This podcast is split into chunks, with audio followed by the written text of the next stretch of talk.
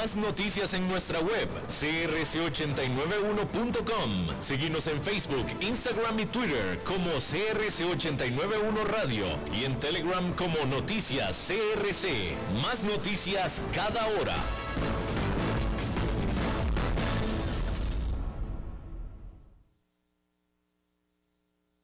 CRC 89.1 Radio y Cadena Radial Costarricense no se hacen responsables por las opiniones emitidas en este programa.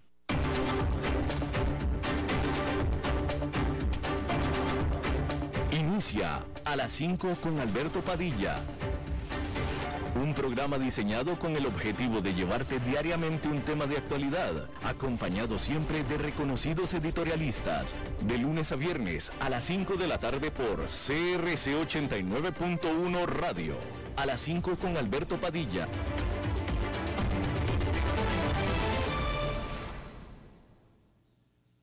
Hola, ¿qué tal? Saludos, bienvenidos a esta emisión de A las 5 con su servidor Alberto Padilla. Muchísimas gracias por estarnos acompañando.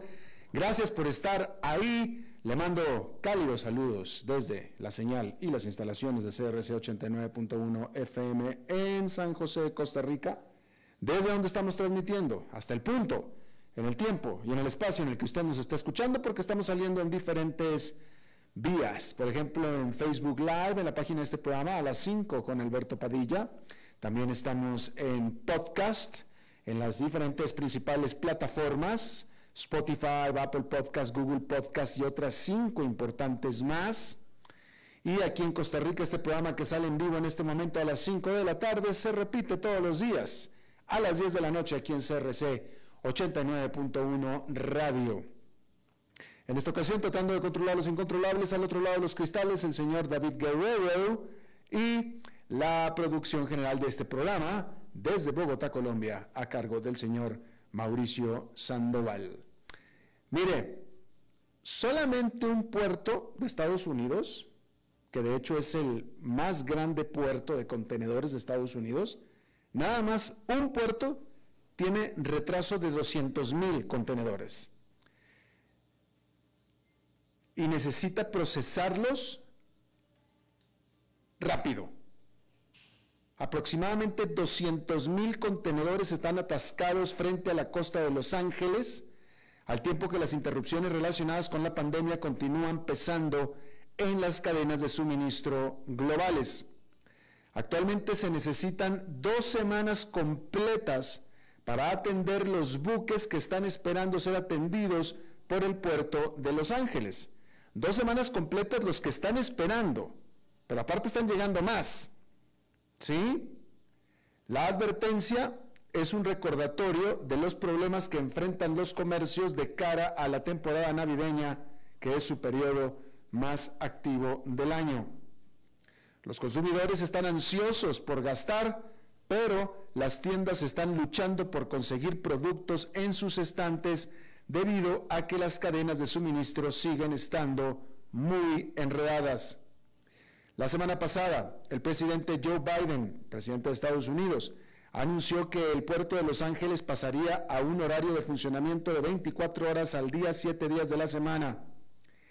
Si bien esto ha aliviado parte de la congestión, pero aún así los analistas estiman que los problemas permanecerán por los próximos meses. De hecho, la mayoría de los directores financieros de las empresas piensan que las interrupciones durarán hasta la segunda mitad del 2022 o incluso más tarde según una encuesta reciente de la Escuela de Negocios Fuqua de la Universidad Duke y también los bancos de la Reserva Federal de Richmond y Atlanta. Los problemas de envío están reduciendo un promedio del 5% del crecimiento de los ingresos corporativos, dijo John Graham, profesor de finanzas de la Escuela de Negocios de Fuqua. Ahí lo tiene usted. Y esto es nada más el puerto de Los Ángeles. Eh, hay, otros, o sea, es que es el más grande, pero este es nada más el ejemplo de ese puerto. Todavía están todos los demás grandes puertos de Estados Unidos. Savannah, Nueva York, eh, Charleston, Miami, etcétera, etcétera, etcétera. Y bueno, a fines de enero, a fines de enero pasado, había una pregunta en la mente de los inversionistas y era, ¿cómo es que una emproblemada cadena de tiendas de videojuegos se convirtió en la acción más popular de Wall Street, aparentemente de la noche a la mañana? Bueno, pues ahora después de meses de investigación, el principal regulador de la industria tiene respuestas y sus hallazgos podrían allanar el camino para importantes reformas sobre cómo funcionan los mercados financieros, ya que los operadores bursátiles aficionados siguen siendo una poderosa fuerza. La Comisión de Bolsa y Valores de los Estados Unidos, la SEC, acaba de publicar un informe de 44 páginas que examina el fenómeno de GameStop de principios del 2021, en el que las acciones de esta compañía, impulsadas eh, por entusiastas de las redes sociales se dispararon alrededor de un 2.700% en cuestión de semanas. Otras compañías, incluida la cadena de cines AMC Entertainment, la compañía de electrónicos COS y la cadena de ropa Express, también registraron saltos astronómicos a medida que la locura en línea alcanzó un punto álgido. El informe de la SEC está lleno de interesantes hallazgos sobre la locura de la denominada acción de memes. Y estos son algunos de los aspectos más destacados de este informe. Primero, que realmente fue salvaje. La SEC descubrió que la cantidad de cuentas únicas que comercian con GameStop en un día determinado aumentó a casi 900 mil para el 27 de enero frente a menos de 10 mil a principios de mes. Menos de 10 mil y solamente unas 3, 4 semanas después, casi 900 mil. Y el volumen de acciones que cambiaban de manos era enorme. Entre el 13 y el 29 de enero se negociaron un promedio de 100 millones de acciones de GameStop por día un 1.400% más que el promedio del 2020. Pero la locura no se limitó solo a GameStop. Más de 100 acciones experimentaron grandes movimientos de precios o un mayor volumen de operaciones que superó significativamente los movimientos más amplios del mercado, dijo la SEC. Algunas teorías estaban equivocadas, también refleja el informe. Porque una de las razones por las que GameStop generó tanta atención fue porque encajaba en una narrativa convincente de David contra Goliat, en la que una banda de operadores bursátiles renegados que se coordinaban en plataformas como Reddit asumieron con éxito grandes fondos de cobertura que habían apostado contra GameStop. Cuando el precio de las acciones de la compañía subió drásticamente, esos fondos de cobertura supuestamente tuvieron que comprar acciones de la compañía para cubrir sus posiciones, lo que generó ganancias aún mayores. Y eso sucedió.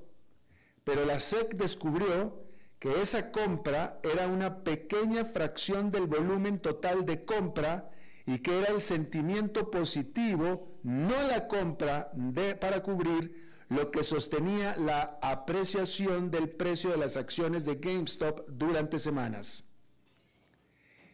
Y con esto Robinhood está bajo el microscopio. La SEC cree que los reguladores deberían analizar más de cerca cómo funcionan las populares aplicaciones bursátiles. Eso podría presionar a la empresa, que salió a bolsa apenas en julio, y el informe destaca específicamente que se debe considerar si las características similares a las de un videojuego y las animaciones de celebración que probablemente tengan la intención de crear comentarios positivos de la operación, conduce todo esto a los inversionistas aficionados a comerciar más, o sea, compraventa más de lo que harían de otra manera. La SEC también dijo que la práctica en el centro del modelo de negocios de Robinhood, conocida como pago por flujo de pedidos, podría obligar a la compañía a encontrar formas novedosas de aumentar la compra-venta por parte de los clientes. Porque cuando un inversionista coloca una orden para comprar una acción en su aplicación, Robinhood envía la orden a un creador de mercado, como es Citadel Securities, que luego se encarga de la ejecución de la orden y le paga a Robinhood por ese privilegio. Obviamente Robinhood entonces tiene el incentivo de estar generando o haciendo que sus clientes compren y vendan lo más posible. El presidente de la SEC, Gary Gensler, ha indicado anteriormente que es escéptico sobre el pago por flujo de pedidos. El informe no incluyó recomendaciones de políticas específicas, pero sí podría ayudar a la SEC de Gensler a realizar cambios en el funcionamiento de los mercados. Gensler dijo en un comunicado el lunes que los eventos de enero nos dieron la oportunidad de considerar cómo podemos promover nuestros esfuerzos para hacer que los mercados de valores sean lo más justos, ordenados y eficientes posible. Hay que decir que Gensler fue nominado por el presidente Joe Biden. Sin embargo, los comisionados de la SEC, Hester Pierce y Elad Roisman, nombrados por republicanos, dijeron en un comunicado separado que el informe iba demasiado lejos. A raíz de un evento de mercado anómalo, puede ser tentador identificar un chivo expiatorio conveniente y aprovechar el evento para llevar a cabo acciones regulatorias sin tener en cuenta el expediente de hechos. Dijeron, y agregaron que el informe no encuentra una conexión causal entre la volatilidad de las acciones de memes y una práctica como el pago por flujo de pedidos que recientemente ha traído la atención popular. Bien, ahí lo tiene usted. Bueno, y hablando propiamente de empresas, de empresas con buenas noticias, hay que decir que durante gran parte de este año, las acciones de Netflix estuvieron por detrás de sus grandes colegas tecnológicas como por ejemplo Facebook, Apple y Amazon. Pero pues ya no, en parte debido al gran éxito mundial de Squid Game, o el juego, eh, bueno, pues en inglés es Squid Game. Calamar. el juego del calamar. Muchísimas gracias, Chino Guerrero. Hasta agosto, las acciones de Netflix todavía estaban en números rojos para el 2021, con los inversionistas preocupados de que el servicio pudiera haber perdido su encanto con los consumidores acudiendo en masa a plataformas de transmisión más nuevas como Disney Plus, Amazon Prime Video, Apple TV Plus, Paramount Plus, Peacock y HBO Max. Pero luego Netflix experimentó un enorme cambio en los últimos meses con los usuarios volviéndose adictos a la serie sudcoreana Squid Game, los Juegos del Calamar. Desde su estreno en septiembre, este drama sobre los participantes de un programa de juegos que intentan sobrevivir a letales concursos ha generado mucha atención y también clientes muy necesarios para Netflix. La empresa informó este mes que 117 millones de cuentas han visto esta serie desde su debut. Y a partir de ese momento, las acciones de Netflix saltaron y ahora han subido 17% para el año, colocándolas con un mejor desempeño que las de Apple y Amazon, y aproximadamente en línea con las de Facebook. Las acciones del propietario de Google, Alphabet, se han disparado un 60% en el 2021, lo que la convierte en la empresa con mejor desempeño del grupo de acciones tecnológicas de élite.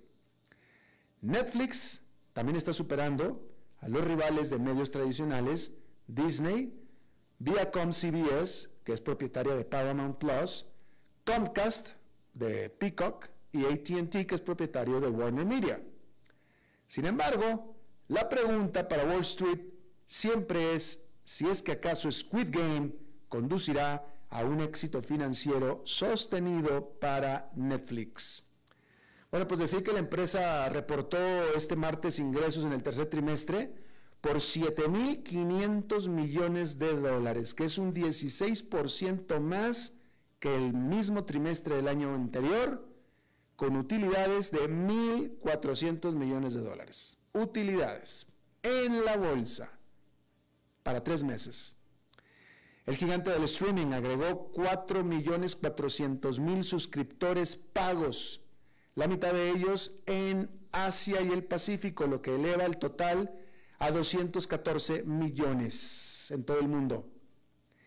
El mayor atractivo de Squid Game, este thriller coreano distópico, que ocupó el primer lugar entre sus programas en 94 países. Pero el número de los inversionistas, o mejor dicho, el número que los inversionistas observan más de cerca es el recuento de suscriptores de Netflix, el bottom line. La principal razón por la que las acciones de Netflix se estancaron a principios de este año se debió a las preocupaciones sobre la desaceleración del crecimiento de los usuarios. Pero pues eso es en Estados Unidos, que sigue siendo su principal mercado. Pero en este trimestre Netflix sobrepasó las estimaciones de suscriptores de Wall Street en 400 mil. La perspectiva de la empresa también es clave. Los analistas predicen un aumento aún mayor de usuarios en el cuarto trimestre, un aumento de más de 8 millones de usuarios a 221, a 221 millones 400 mil. Ese es lo que están estimando para todo el año. Y hay que decir que las acciones de Netflix generalmente se mueven hacia arriba o abajo después de reportar sus resultados, dependiendo de la perspectiva sobre suscriptores de la empresa. Y en esta ocasión, hay que decir que hay una presión adicional sobre la empresa para que entregue un pronóstico alcista. Y eso es porque muchos analistas son extremadamente optimistas con las acciones de Netflix. De los 45 analistas que cubren la compañía, 33 tienen calificaciones de compra sobre las acciones de la empresa. Si la perspectiva de Netflix decepciona, las acciones podrían sufrir un destino casi tan violento como los desafortunados perdedores de Squid Game. Pero aquí está pasando una cosa muy, muy interesante. Y es la variedad que Netflix está encontrando en el contenido en diferentes países. Porque Netflix, como cualquier otra casa productora estadounidense encontraba su foco de producción, su centro de producción en Estados Unidos. Y aparentemente todo el mundo estaba perfecto y feliz con ello. Pero de pronto pusieron Casa de Papel, española, en español, que tuvo tanto más éxito que cualquier otra serie en inglés producida en Estados Unidos en la plataforma de Netflix en todo el mundo. Así es que España se puede convertir o se ha convertido también en una muy buena fuente de producción. Y ahora Corea del Sur. Así es que a partir de este momento, no dude usted que pronto va a usted, usted ser fanático de una serie producida en la India, de una serie producida, de una serie producida en Rusia, etcétera, etcétera. De tal manera que la fuente de producción de Netflix, en este caso, se, eh, se está masificando, se, está, se, aumentaron las posibilidades, cosa que pues es definitivamente positiva para la empresa. Bueno, cambiando de tema, la demanda de viviendas en todo el mundo sigue siendo fuerte al estar los compradores con ahorros de la pandemia buscando una mejor casa desde la cual seguir trabajando. Pero entonces, ¿por qué las acciones de Zillow esta plataforma conocida por sus listados de bienes raíces, a donde la gente va a comprar y a buscar casas, se desplomaron un 9%. Bueno, pues la compañía dijo el lunes que dejaría de comprar casas para invertir en el resto del año, para concentrarse en vender las casas que ya compró y que tiene acumuladas.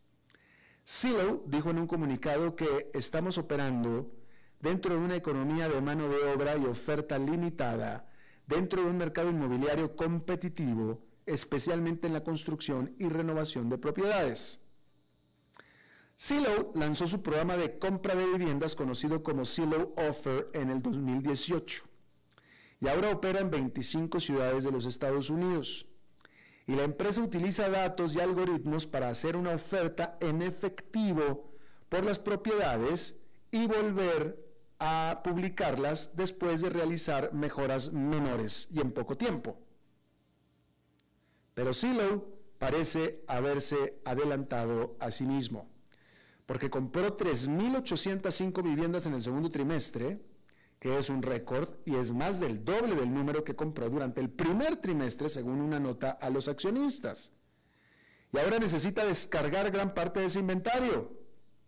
Sin embargo, esto puede no ser solamente un caso de mala administración corporativa o un error de silo, porque los analistas del Bank of America creen que el anuncio puede ser en realidad una señal importante sobre hacia dónde se dirige el mercado de bienes raíces. El banco dijo a sus clientes que creemos que la decisión de Silo podría verse afectada por la desaceleración de las ventas de viviendas y la incapacidad de la empresa para vender al mismo ritmo al que está adquiriendo, ya que los compradores hoy en día están dando un paso atrás. Es decir, que al menos el Bank of America está viendo que se está enfriando el mercado de las bienes raíces en Estados Unidos. Bueno, por cierto que los trabajadores de Starbucks en el área de Buffalo, en el estado de Nueva York, podrían crear el primer sindicato en las cafeterías propiedad de la empresa en los Estados Unidos. Pero la gerencia de Starbucks parece estar contraatacando los trabajadores y organizadores involucrados en este esfuerzo sindical citan a gerentes que vienen de fuera destinados a interrumpir las operaciones e intimidar a los trabajadores como parte de una, de una contraofensiva del corporativo de Starbucks. Por su parte, la empresa afirma que efectivamente, efectivamente, hay gerentes adicionales, junto con un aumento en los empleados de las tiendas, y visitas de los principales ejecutivos corporativos, pero todo como parte de un procedimiento estándar de la operación de la empresa. Eso dice Starbucks. También asegura que los cambios, que también incluyen cierres temporales de tiendas, no son una respuesta a la campaña sindical, sino para abordar problemas de capacitación y personal que han afectado a esa zona desde hace tiempo. el punto es que la situación laboral sindical en los Estados Unidos, como ya lo habíamos platicado el lunes, está calentándose y el movimiento sindical está aprovechando la circunstancia laboral actual para hacer grandes, grandes avances. Hay huelga por primera vez en décadas en John Deere, había huelga en Kellogg's, la marca de cereales, y amenaza de huelga para hospitales Kaiser Permanente, esta cadena de hospitales, y de pilotos de American Airlines. Amenazas nada más todavía. Pero el punto es que el movimiento sindical está tomando mucha fuerza en Estados Unidos. Y bueno, por cierto que decir que ahí en ese país grupos pediátricos han pedido a los legisladores que actúen con rapidez para abordar la creciente crisis de salud mental entre los menores de edad. Tres organizaciones líderes, incluida la Academia Estadounidense de, Pediatría, han declarado una emergencia nacional en la salud mental de los niños, citando estadísticas de un informe de salas de emergencias publicado a principios de este año. Estadísticas alarmantes, particularmente entre las niñas, destacan la urgencia. Las emergencias de salud mental entre los niños de 5 a 11 años aumentaron en un 24% y las visitas a la sala de emergencias por presuntos intentos de suicidio entre las niñas de 12 a 17 años aumentaron en más del 50%. Este miércoles, el secretario de Educación, Miguel Cardó, lanzó un plan de siete puntos para guiar a las escuelas a abordar las necesidades sociales, emocionales, conductuales y de salud mental de los estudiantes. La nueva guía y declaración se produce después de un análisis realizado en julio por el Grupo de Defensa Mental Health America, que confirma que la mayoría de los gobiernos locales no están preparados para abordar adecuadamente la salud mental de los menores de edad. Bueno, en Brasil este miércoles una comisión del Senado entregó un informe sobre la respuesta del gobierno al COVID-19. Los manifestantes han acusado durante mucho tiempo al presidente Jair Bolsonaro de genocidio, lo que él niega rotundamente, por supuesto. Una versión filtrada del informe atribuye la muerte de 300.000 brasileños a las políticas de Bolsonaro y recomienda acusarlo de crímenes contra la humanidad. Las denuncias de genocidio se incluyeron en los primeros borradores, pero posteriormente fueron retiradas y ya no lo van a acusar de genocidio, sino de crímenes contra la humanidad. Más de 600.000 brasileños han muerto a causa del virus, el segundo país con más muertes por el coronavirus, y la tasa de la mortalidad de los pueblos indígenas en Brasil es un 16% más alta que la tasa general. La Comisión del Senado debe votar el informe antes de enviarlo al fiscal general, quien decidirá si se procesa o no. Hay que decir que el fiscal fue designado por Bolsonaro y hasta ahora se ha negado a actuar contra el gobierno. Bolsonaro constantemente ha minimizado el virus y difunde activamente información falsa sobre los tratamientos y vacunas del COVID-19. Por supuesto que niega todas las irregularidades y ha acusado al comité del Senado de intentar sabotaje político, decir que este comité es promovido por los senadores opositores al gobierno de Bolsonaro, naturalmente. Al final es poco probable que se lleve a cabo un juicio político a Bolsonaro. Es más probable que las consecuencias se produzcan en las urnas, porque si Bolsonaro espera ganar la reelección el próximo año, debe apuntalar el apoyo, porque el mes pasado su, índice de aprobación cayó a un mínimo histórico de 22%. Bueno, y rápidamente decirle que luego que la pandemia azotara la economía de la India, el año pasado, el mercado de bienes de consumo de rápido movimiento, que es una indicación del poder adquisitivo de los pobres, se ha recuperado rápidamente. Se levantaron los confinamientos y las vacunas se replegaron desatando una demanda que estaba reprimida. Se desplegaron, hay que decir, las vacunas, se desplegaron las vacunas, desatando una demanda que estaba muy reprimida. Entonces esto impulsó a las acciones de Hindustan Unilever el mes pasado a su máximo de un año. Esta empresa el martes anunció un aumento interanual de sus utilidades del 9%.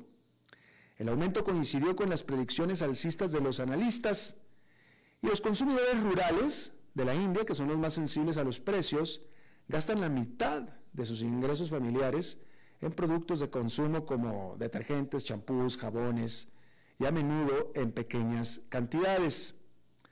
Hindustan Unilever emplea mujeres para las ventas puerta a puerta en 100.000 pueblos con poblaciones de 2.000 o menos.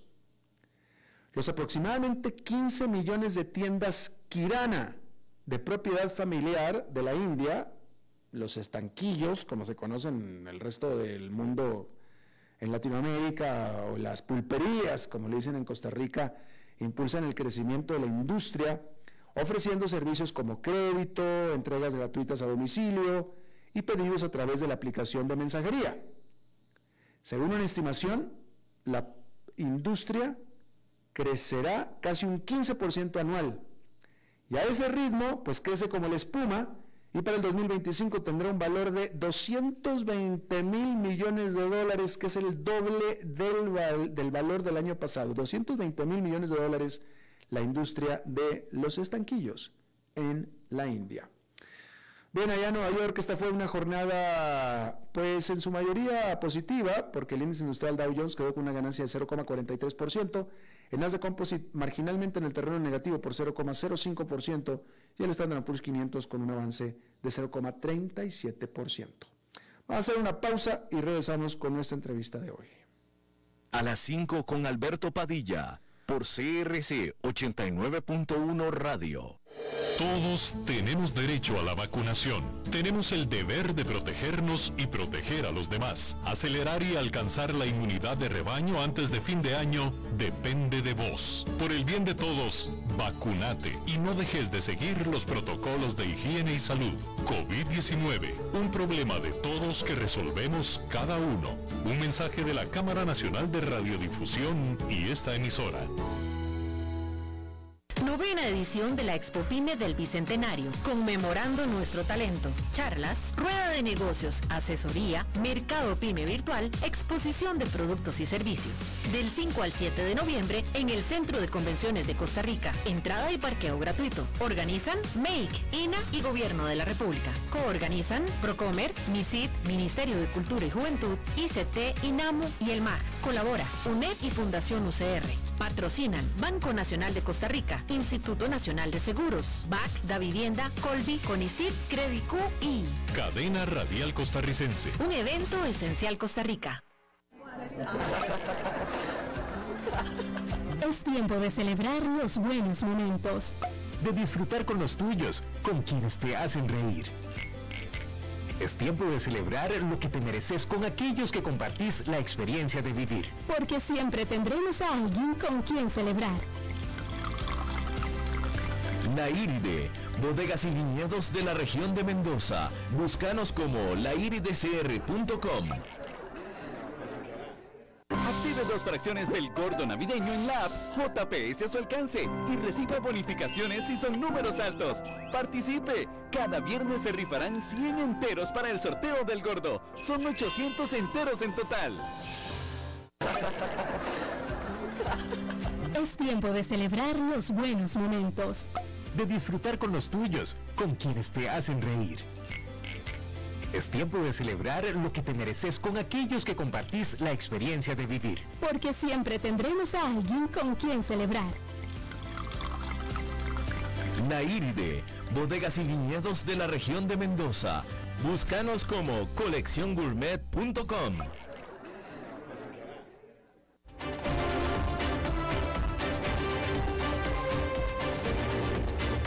Seguimos escuchando a las 5 con Alberto Padilla. Muchas gracias por continuar con nosotros. Eh, el presidente de Ecuador lleva escasos cuatro meses en el poder, incluso menos que eso. Yo estuve en Ecuador hace un mes, hace un mes, si acaso cinco semanas. Todavía Guillermo Lazo estaba en la luna de miel, eh, presumiendo un buen desempeño del programa de vacunación, el cual se le ha reconocido.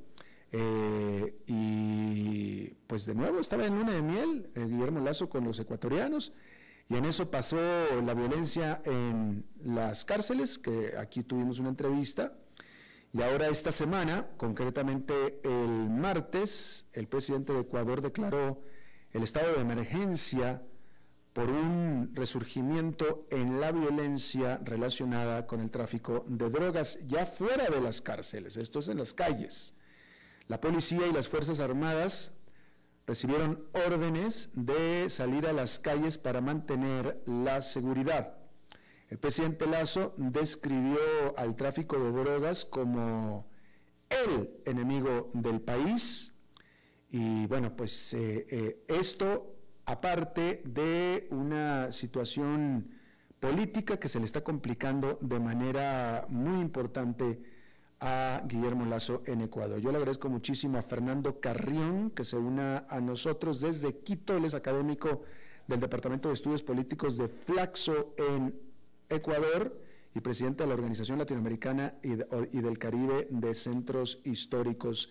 Fernando, muchísimas gracias por estar con nosotros muchísimas gracias Alberto uh, por, esta invitación y un saludo a la amplia audiencia que tienes. Gracias. ¿Qué fue, ¿Cuál fue el detonante de esta declaratoria de emergencia y qué implica?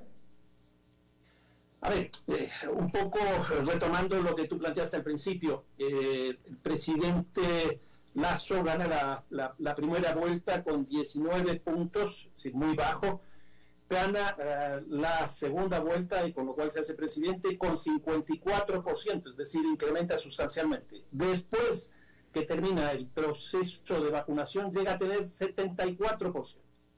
Pero justamente en ese, en ese pico eh, le caen tres grandes problemas. Uno, primero, el tema de la violencia, principalmente en el sistema carcelario, que en este año ya han habido más de 240 personas que han fallecido.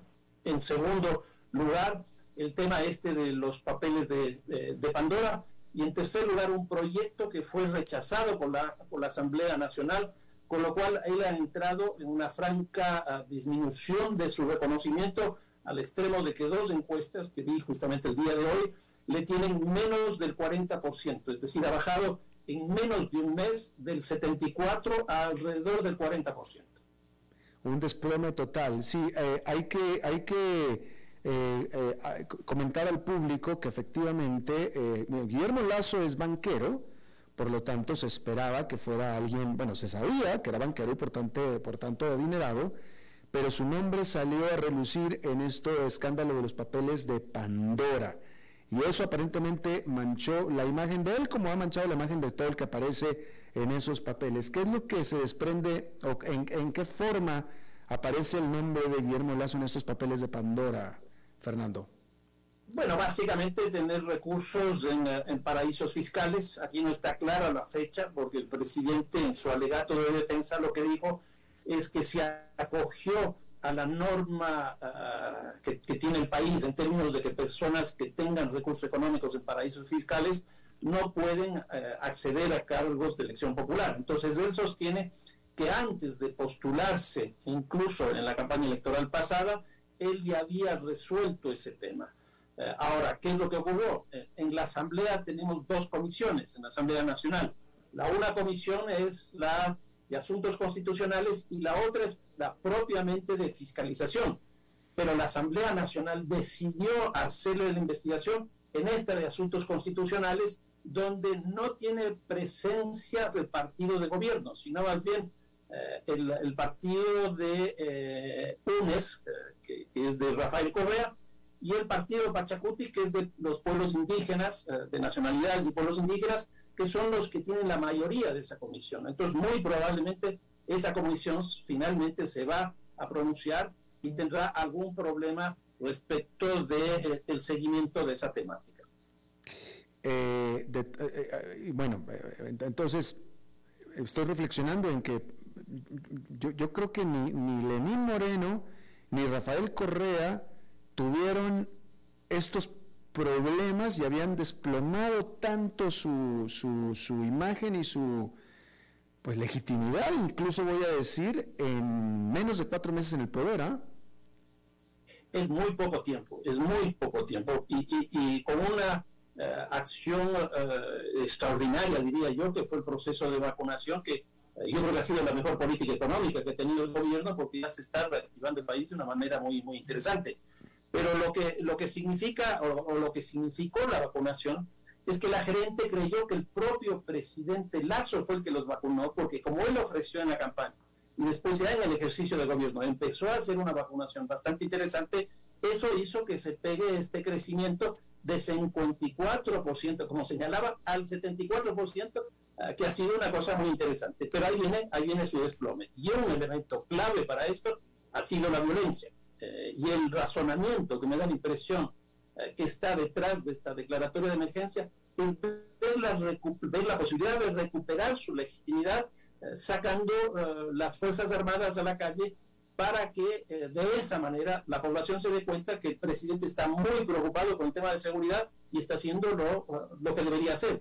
Eso es generalmente lo que pide la gente. Dije en esta encuesta mismo que, que comentaba hace un momento, donde hoy día la demanda principal de los ecuatorianos y ecuatorianas, la demanda principal de largo es el tema de seguridad. Y entonces creo que a eso va apuntada la idea de eh, sacar los militares a la cárcel. Claro, eh, pero, pero hubo, hubo efectivamente un aumento, vaya, pasó algún evento de violencia eh, callejera que propició esto, hubo este, ¿Este, pleito en las cárceles se pasó a la calle o qué pasó? A ver, eh, veamos un poco los datos de cárceles y de, de asesinatos. Eh, en el año 2018, es decir, hace tres años, el número de asesinatos en el Ecuador fue 991. Yo creo que al finalizar este año lograremos estar sobre los 2.700, es decir, prácticamente haber triplicado en tres años. Es una cantidad muy grande. En el tema, en el tema del sistema carcelario, nosotros lo que tuvimos en 2018 fueron 32 homicidios, que es bastante, pero inmediatamente en el siguiente año fueron 54. Y este año hemos pasado ya los 240 asesinatos que se han cometido dentro del sistema carcelario. Pues tanto en las cárceles como en las calles el problema es, francamente muy complicado. Claro. Volviendo a, la situación política del presidente, eh, tengo informes de que tuvo conflicto, se peleó, se separó de dos, de dos hombre, ¿cómo, cómo, cómo definirlos? Dos líderes políticos, dos caciques políticos cuyo apoyo era fundamental, que era Rafael Correa y Jaime Nebot. Y hubo rompimiento con ellos. ¿Es esto cierto? A ver, eh, la campaña electoral de segunda vuelta fue una alianza del partido, creo que es de, eh, eh, presidente Lazo, con el Partido Social Cristiano, que es de liderazgo de Nebot. Fue una alianza y en oposición muy fuerte hacia UNES, que es del presidente Rafael Correa, de la Revolución Ciudadana.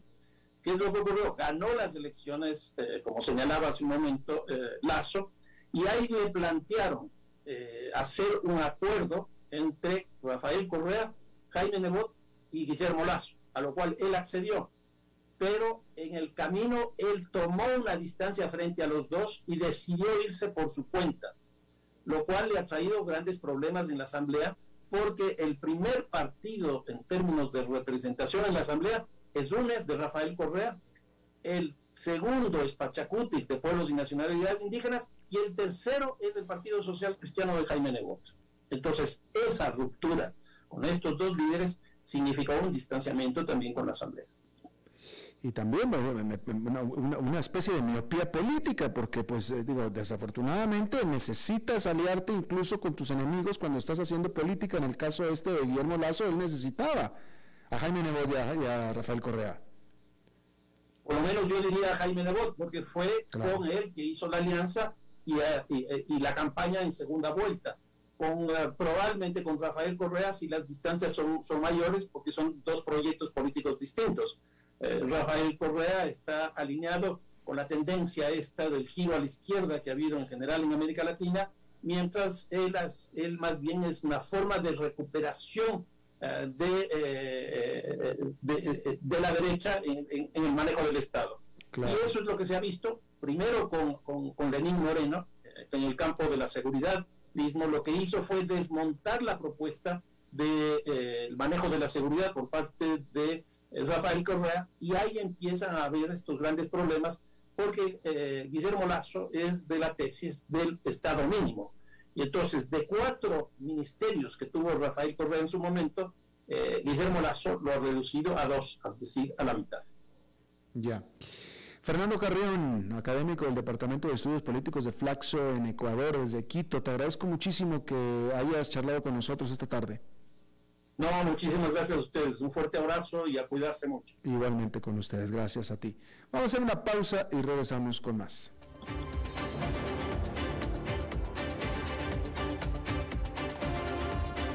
5 con Alberto Padilla, por CRC 89.1 Radio.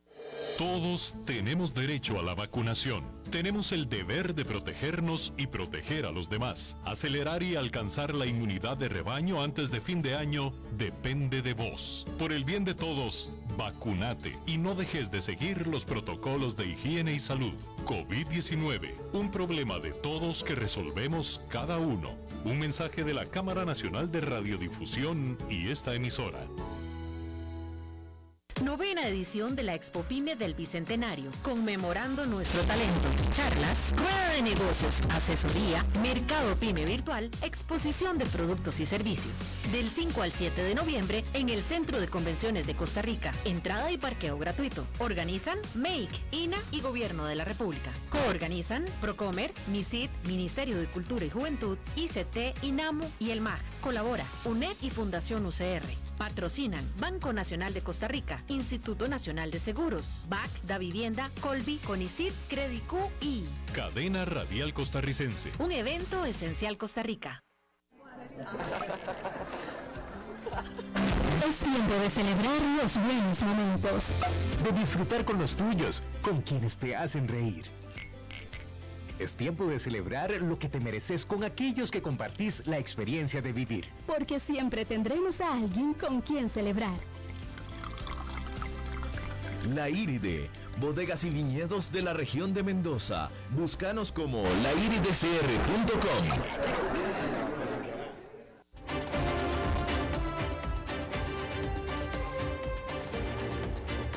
Seguimos escuchando a las 5 con Alberto Padilla.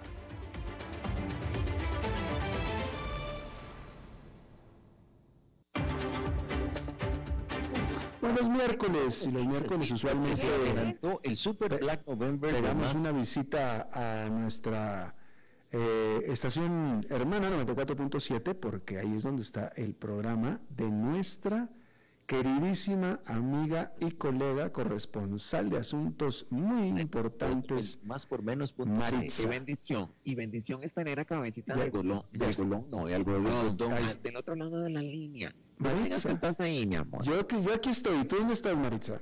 Mi amor, en tu corazón. Eso, definitivamente que sí. En tu corazón, mi vida, en tus pensamientos más oscuros. También, tam- totalmente que sí. Sobre todo en los nocturnos. Absolutamente que sí, pero también en los matutinos, ¿eh? Ay, vos sabes que ese es lindo, el de la mañana. Exacto. Ay, mi, mi, mi, mi, mi, mi querido Cotton Head, em, mi amor, em, ¿estabas fuera del país? Estuve fuera del país, sí, Maritza. Mi amor, ¿a dónde andaba? Estuve en Honduras en mi segundo viaje profesional de la pandemia o después de la pandemia. Y ahora sos emprendedor, no me... ¡Ay, qué lindo! Y camiseta, ¿por qué es que a mí no me llevas? Eh, pues, pues voy a trabajar, voy, voy a, voy a trabajar muy duro, muy, muy, muy, mucho, mucho trabajo, Te afortunadamente. pusiste como nervioso, ¿no? Un poquito. Ay, sí, yo te noté. Cabecita, este, fíjate, mi amor, que yo estoy muy enterada de, de, de los avances tecnológicos y este que te voy a contar a vos y a toda la gente hermosa que nos está oyendo. Fíjate que me llamó mucho la atención porque los chinos siempre a la cabeza, siempre a la cabeza, esos chiquillos. Y fíjate, mi querido Alberto, que China en este momento están probando es un nuevo método, que esto me parece maravilloso y revolucionario. Es un nuevo método anticonceptivo para hombres. Lo está ya probando China. Adivíname qué es, dime qué lindo. Están poniendo imanes en los testículos. Imanes, Sí, magnetos. sí. Nano, qué lindo. Este, vos has visto, y esto todos somos conscientes de ello, este, que hay una desigualdad entre eh, eh, los métodos anticonceptivos entre hombres y mujeres. Por lo general, yo siento que, este, no sé, eh, las pastillas anticonceptivas que a veces causan tanto daño y tanta cosa en el cuerpo femenino, este, los condones, qué sé yo, pero me- esto me pareció maravilloso. Fíjate que son este, nanopartículas con imanes que se están poniendo ahí, en los gemelos, en los gumaros, en, las, en estas cosas tan divinas, en estos caramelitos. ¿A vos qué te parece? Pero ¿y cómo se...? o sea, eh, eh, bueno, vaya, un método anticonceptivo para, para hombres, ok, muy bien, pero eh, eh, eh, ¿cómo se...? Cómo se Te lo voy a explicar. Lo que pasa, y esto ya se, esto sí se ha demostrado antes, Ajá. que el calor en los testículos, ¿El qué? el calor Calor, sí. disminuye Sí.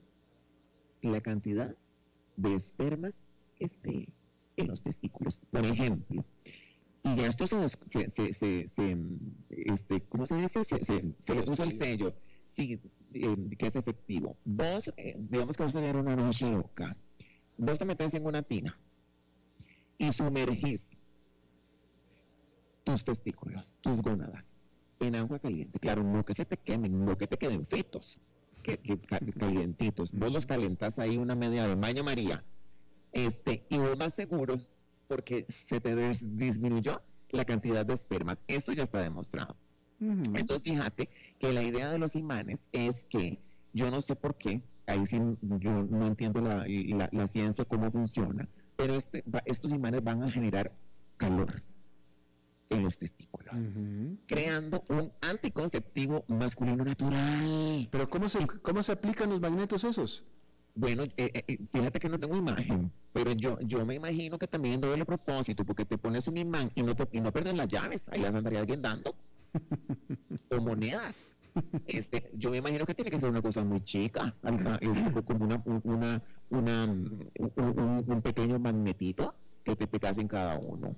Y entonces esto va a generar un calor que te va a disminuir aquellas carambadas. Ahora, ya se, ya se hicieron experimentos en ratitas Ay, qué lindo las ratitas con sus, con sus imanes pegados ahí. Este, el y... péndalo.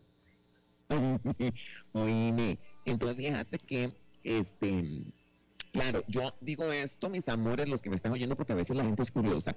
Cuidado en casa con generar quemaduras ahí abajo. No se me calienten eso con, con, este, eh, con, con cosas caseras.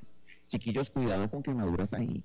Esto, esto está en, en, en proceso este, pero a mí me pareció, a mí me pareció, Albertito, que esto puede eh, ser algo revolucionario y algo bonito, este, y, más sencillo, que te pongas ciertos imanes, imagínate qué lindo, los, los tenés imantados, este, y listos para usar. Magnéticos. Sí, mi amor, magnéticos totalmente. Magnetizados. ¿Qué deseas? Magnetizados. Magnetizados. Pues mira, pero, pero, eh, pero eh, Maritza, me, me extraña de ti que no hayas investigado a fondo sobre cómo se aplican los magnetos en esa parte del cuerpo masculino. Fíjate que, mi amor, es que no lo revela. Yo me encantaría decirte más, pero no lo dice. Solo dice que eh, lo que ayuda, pero honestamente, Alberto, yo lo que me imagino es que dice que son nanopartículas. Yo me imagino este, que tendrán que ser, de, ah, quién sabe cómo las aplicarán, porque ah, están en desarrollo. Pero como yo, a mí me encanta dar primicias, a mí me encanta esto. Este, yo digo, bueno, para que vean por dónde va la ciencia, usted ya va a estar todo imantado. Este, y, y también lo que, lo que rescato es que, por ejemplo, yo no sabía esto, que calentando los testículos baja la producción de espermatozoides. Eh, eso yo no lo sabía. Yo, los pones en una tacita. No, no, no. Pones así en una tacita con agüita caliente. No, no, no, no, no. Pero mi vida, ¿por qué no? bueno, pues porque no vas a ir a hacer eso, ¿verdad? Pero, pero sí había yo en alguna ocasión leído que se había eh, demostrado que a los hombres, a muchos hombres, que usan cuando se pone la computadora, la laptop en el regazo para trabajar, en el regazo acostados con la computadora en el, en el, en, el, pues en el regazo, en, la pelvis, arriba de tu cuerpo, el calor que genera la computadora eh, eh, eh, baja el conteo de esperma de, de, de, este, de, este, de, estos, de estos hombres. Y fíjate que los primeros resultados que te dije yo que lo están haciendo en ratones, veme que es después de siete horas de tratamiento, estas, eh, eh, eh, las ratitas estas dejan de producir esperma durante 30 y 60 días después y dicen que vuelve al, vuelven a la normalidad sin efectos secundarios. Que esto sería muy importante, Albertito, este, porque imagínate que te pongas esas cosas y con efectos secundarios, este, como que te quedes pegado a todas las. Oye, Roberto, que te quedes pegado ahí en esas zonas, imagínate qué susto. Maritza, pero dime una cosa: si tú tuvieras a tu pareja, cuando así, tu pareja te dice, no te preocupes, Maritza, no hay ningún problema. Yo tengo aquello magnetizado, no hay peligro. ¿Lo, ¿lo harías? Claro. ¿En serio? Claro. ¿Y si falla? ¿Y qué? ¿Y si falla? Ah, bueno, vos decís yo hacía, eh, eh, eh, ah, ya te entendí. Este, bueno, no, sí, yo, no, yo igual. Yo, a ver, este, todo, yo no estoy preparada para ser madre.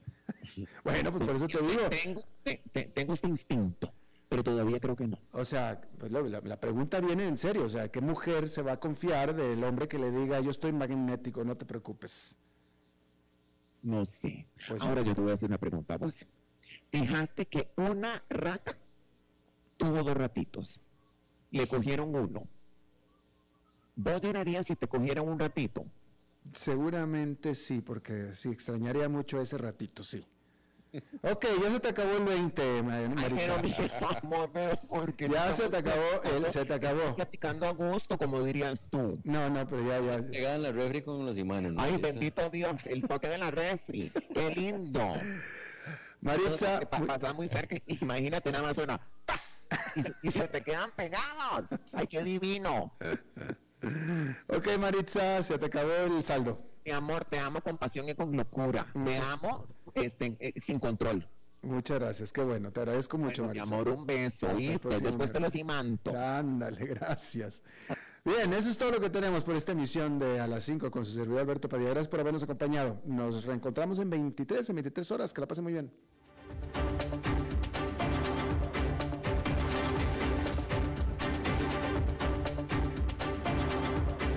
Concluye a las 5 con Alberto Padilla. Un programa diseñado con el objetivo de llevarte diariamente un tema de actualidad, acompañado siempre de reconocidos editorialistas, de lunes a viernes a las 5 de la tarde por CRC 89.1 Radio. A las 5 con Alberto Padilla.